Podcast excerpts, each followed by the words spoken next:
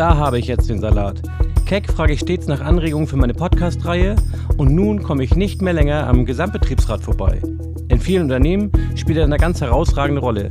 Für Betriebe außerhalb der Direktion bzw. Hauptverwaltung ist er oft ein echtes Upgrade der mitbestimmungsrechtlichen Möglichkeiten und denen mit den Geschäftsleitungen in einen unmittelbaren Austausch zu kommen. Und doch treten in Gesamtbetriebsräten nicht selten interne Komplexitäten auf, die von manch örtlichen Betriebsrat argwöhnisch beäugt und sowohl inhaltlich als auch kommunikativ gemanagt werden müssen. Diese erste Folge zum Gesamtbetriebsrat wird sich zunächst mit wichtigen Grundlagen und sich daraus ergebenden Ableitungen befassen, bevor dann in weiteren Folgen die Feinheiten dazu folgen werden. Also, auf geht's!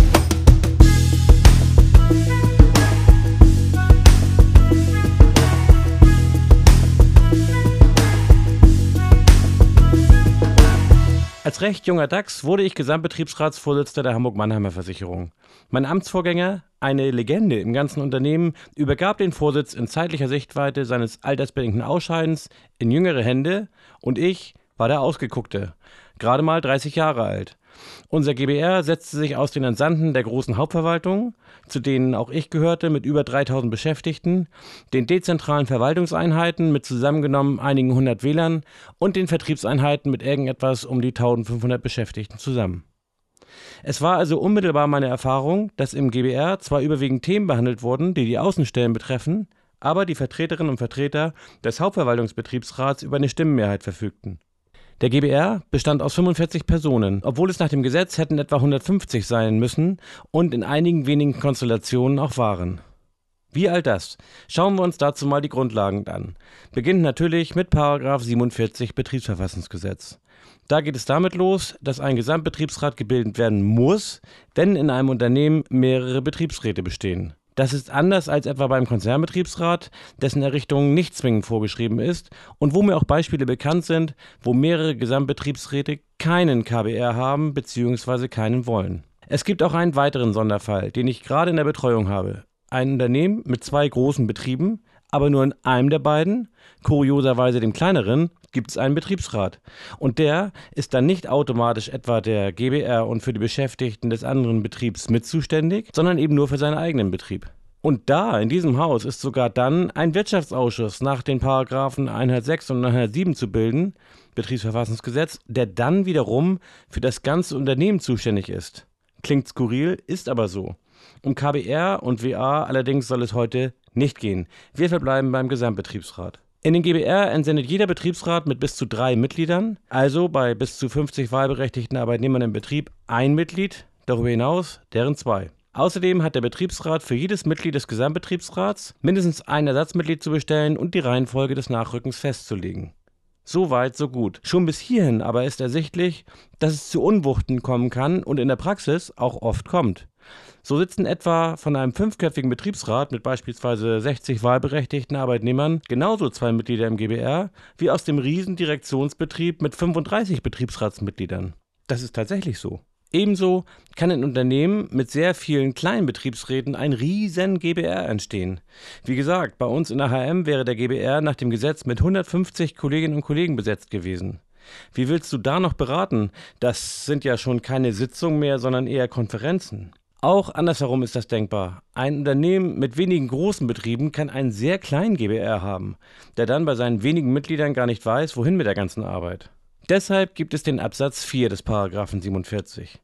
Dort ist festgelegt, dass über Tarifvertrag oder Betriebsvereinbarung die Mitgliederzahl des GBR abweichend geregelt werden kann.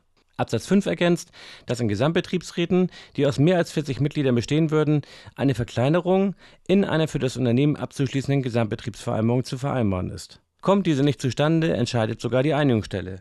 Über eine Verkleinerungs-BV muss naturgemäß der gesetzliche Gesamtbetriebsrat beschließen, denn in dessen Rechte greift die Verkleinerungsvereinbarung ein.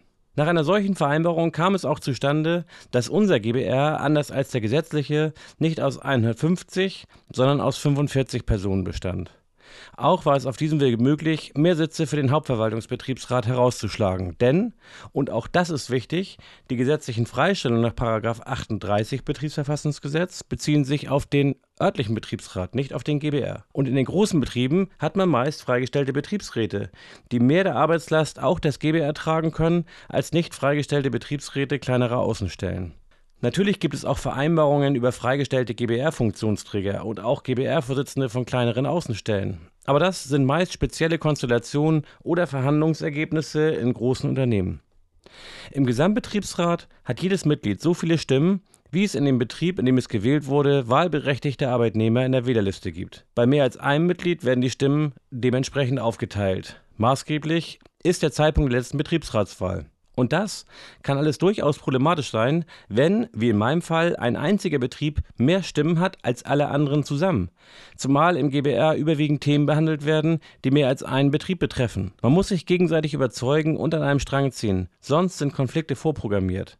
Aber dazu in einer späteren Folge mehr. Wenn der Gesamtbetriebsrat verkleinert wurde, ist der Regelfall die Bildung sogenannter Entsendungskörper. Das sind regional oder organisatorisch zusammengefasste Entsendungskreise von dort gewählten Betriebsräten, aus deren Mitte dann die Gesamtbetriebsratsmitglieder gewählt werden, die für diesen Kreis dann in den GBR kommen.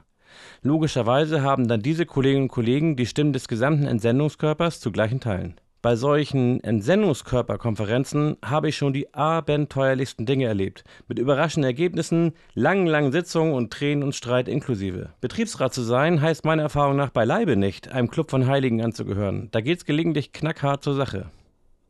Eine Besonderheit, die im zutreffenden Fall sogar gar nicht so unbedeutend ist, ist die Entsendung von Mitgliedern aus Gemeinschaftsbetrieben heraus. Kenne ich auch aus eigenem Erleben.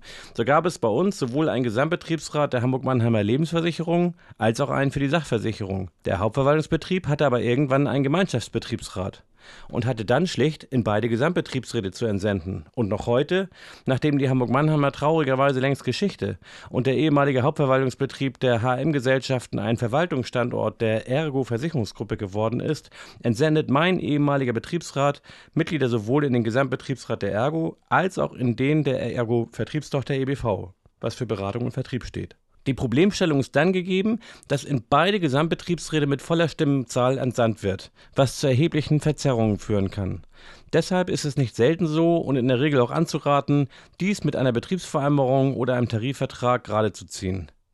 Soweit vorab zu den Grundlagen der Bildung von Gesamtbetriebsräten. Demnächst wird es um die Zuständigkeiten und Grenzfälle, die Arbeitsorganisation und das Zusammenwirken mit den örtlichen Betriebsräten, der GJAV und der GSBV, die Betriebsräteversammlung und vieles, vieles mehr gehen, bevor wir dann irgendwann zum Konzernbetriebsrat kommen. Und auch da ist jede Menge Musik drin. Ich würde mich freuen, wenn ihr auch diesen Folgen eure Aufmerksamkeit schenkt. Bis zum nächsten Mal. Tschüss aus Hamburg.